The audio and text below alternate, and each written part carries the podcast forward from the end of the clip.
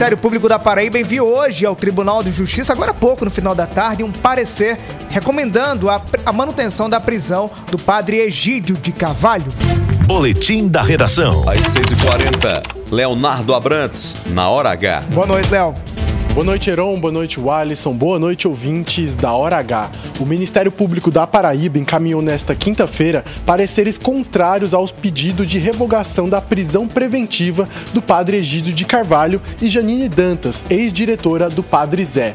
O órgão também foi contrário à tentativa da defesa de Egídio de nomear uma equipe de assistentes técnicos para avaliação mental do sacerdote.